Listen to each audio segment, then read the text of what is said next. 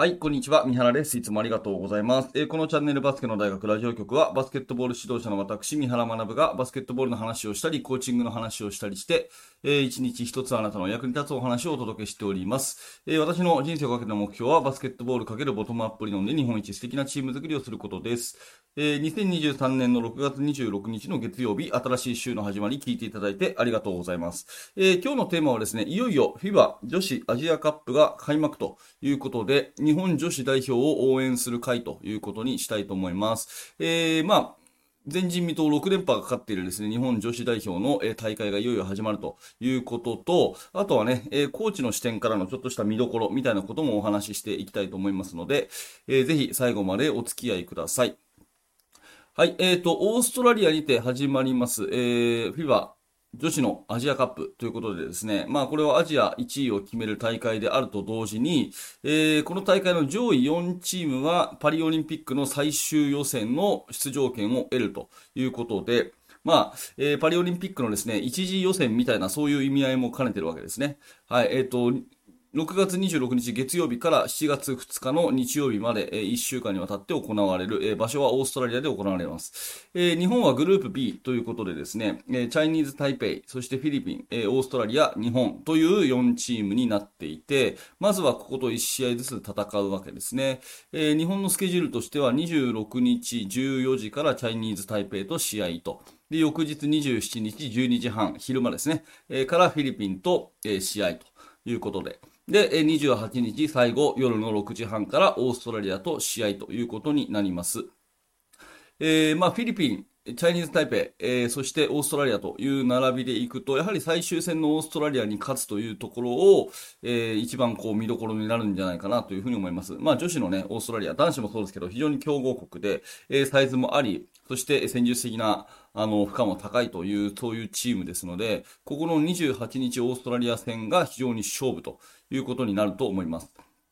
えー、1日間挟んで6月23日はその結果によって、えー、順位決定予備戦が行われ、えー、7月1日が準決勝、えー、2日の日が準決,、えー、決勝3決ということになるわけですね。まあ、アジア大会、今、これ現在多分、えー、日本が一番勝ってると思うんですけど、この5連覇っていうのは、過去中国がずっと連覇してた時があったとはいえ、えー、この5連覇っていうのは多分私の記憶だと、えー、アジアアジアカップ史上一番の記録だと思うんですね。まあ、さらにそれを伸ばす前人未到の6連覇というところがかかっているということになります。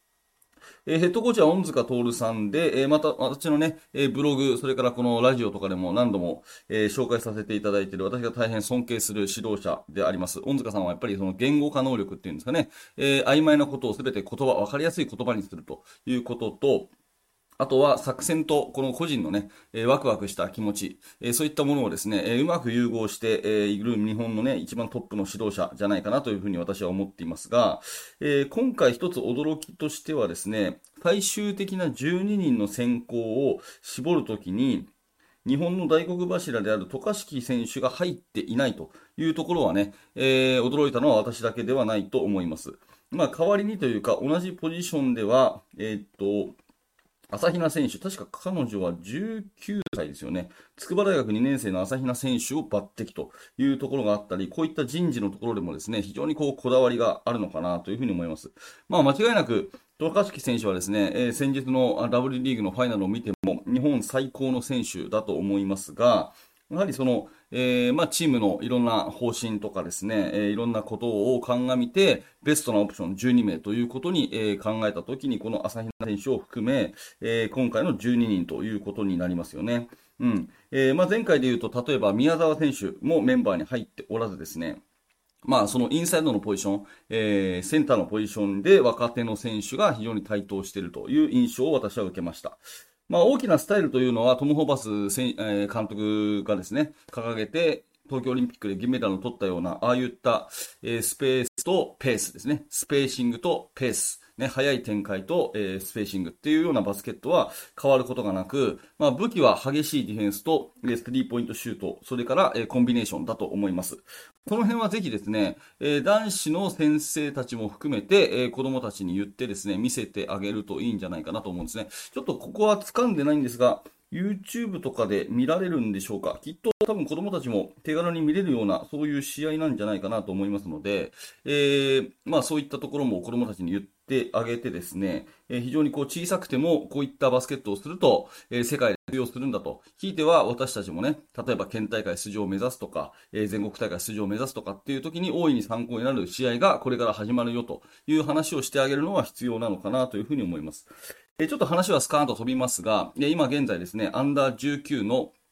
日本代表の男子のワールドカップやってますね。えー、素材としては、えー、史上最強と言われているアンダー19の日本代表ですけれども、まあ、初戦ブラジルに負けてしまい、昨日はね、えー、私途中までしか見てないんですけれども、もうこれはあの勝ったなというような、えー、予測のもと、第3クォーターで、えー、見るのはやめてしまったんですが、まあ、昨日はエジプトの勝ちですね。はい。まあ、非常にいいゲームをやってます。それは、えー、YouTube で全て無料でですね、フルゲーム全部見られるんですね。他の国のも含めて、結構 FIBA の大会っていうのは、えー、FIBA のオフィシャルサイトがですね、えー、YouTube であの無料で全試合フルゲーム公開してたりするので、まあこういったところもですね、子供たちにアナウンスしてあげて、まあ世界のバスケットを見せてあげるっていうのも結構いいことなのかなと思います。はい。ということで、えっ、ー、と、女子代表、女子代表のことに話を戻しますけれども、まあそういった形で、えー、渡嘉敷選手が入っていないとか、宮沢選手が入っていないというようなところからもですね、本当にこう考え抜いて、えー、今、今日、この時点でベストなオプションが12名ということを考えているんだと思います。えー、まあ私としてはですね、あの、非常に注目しているのは、3x3 の、えー、東京代表から、東京オリンピック代表からですね、えー、5人制に移ってきた、えー、マウリ・ステファニー選手、それから山本舞選手ですね。この2人がもう5人制の、まあ、あの中心選手に変わったというふうに言っていいと思います。先日の高崎で行われた、えー、あの、国際親善試合でもですね、え、山本選手の活躍はもう素晴らしいもので、えー、彼女があの、3日間での MVP ですよね。で、山本選手はもう身長が高くない、ただ脚力がものすごくあるというような、そういう選手だと思います。えー、平面での激しいディフェンスとかですね、それから相手が、え多少身長が大きくてもものものともしない、え体のぶつかり合い、それから鋭いドライブ、まあ、そういったものっていうのはもう唯一無二のものなので、この山本選手は一つ日本のロールモデルとしてですね、えー、子供たちに注目してあげるといい、そういう、えー、あの選手じゃないかなというふうに思います。まあ私があの、恩塚ジャパンの試合を見ていて、いつも素晴らしいなと思うのは、その、フリーランスの1対1というか、まあフリーランスってことはないんでしょうけど、いろんな約束はあるんでしょうけど、見てる側としてはですね、非常にこう型にはまっていないというか、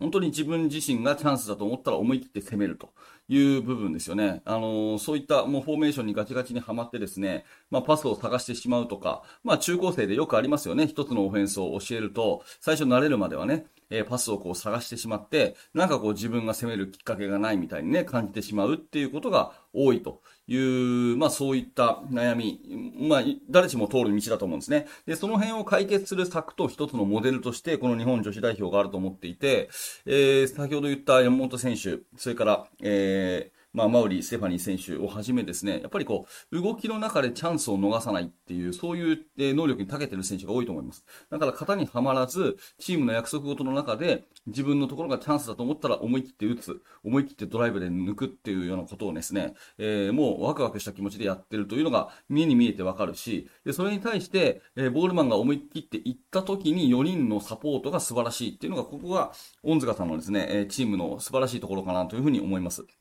もう型にはまらず、かといってチームでの規律がないわけではなくて、えー、それをすべてですね、この、あの、あうんの呼吸で解決しているというようなところが、えー、見ててね、素晴らしいところかなというふうに思いますので、えー、アジアカップ今日から始まります。こんなところがですね、見どころかなということをお話ししましたが、まあ今日の放送をきっかけにね、えー、現場の子供たちにこういったアジアカップ始まるよと、多分それほど注目してる子が多くないと思うんですね、正直なところ。うん、あ、そうなんだ、今日から始まるんだっていうところだと思うので、えー、ぜひ今日の練習の時にとかですね、え、伝えてあげていただいて、アンダー19の男子のあの、ワールドカップの方も並行してますけど、そちらの方も伝えていただいてですね、えー、子供たちにちょっとそういった視点を持たせていく。それから、えー、私は個人的に山本選手のようなんですね、えー、背が低くても脚力が強く、そして、えー、技術があればですね、スキルがあれば、ああやって世界で戦えるというようなところは注目していきたいですし、それに対して、えー、山本選手に限らずですね、1対1でチャンスを取り切った時に、それをサポートする周りの4人の合わせが素晴らしい。まあそういった、えー、チームだと思っているので、その辺を期待してね、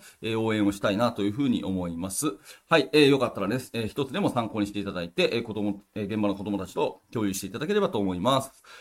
はい。ということで、えー、このチャンネルはいつもこういった感じでバスケットボールの話をいろんな角度からしております。えー、今日の放送がちょっとでも面白かった、興味が持てたという方はぜひチャンネル登録をして、また明日の放送でお会いしましょう。えー、高評価、低評価、えコメントもお気軽にお待ちしております。え最後にお知らせをさせてください。え、下の説明欄にメルマガのリンクがあります。えー、ぜひですね、メルマガ登録よろしくお願いいたします。え、最初の1通目で限定の動画もプレゼントしています。えそして現在ですね、えーバスケの大学研究室では現在進行形で手掛けている最新のチーム作りについて、えー、ほぼ毎日三原が記事を投稿しております。えー、興味のある方は下の説明欄からバスケの大学研究室覗いてみてください。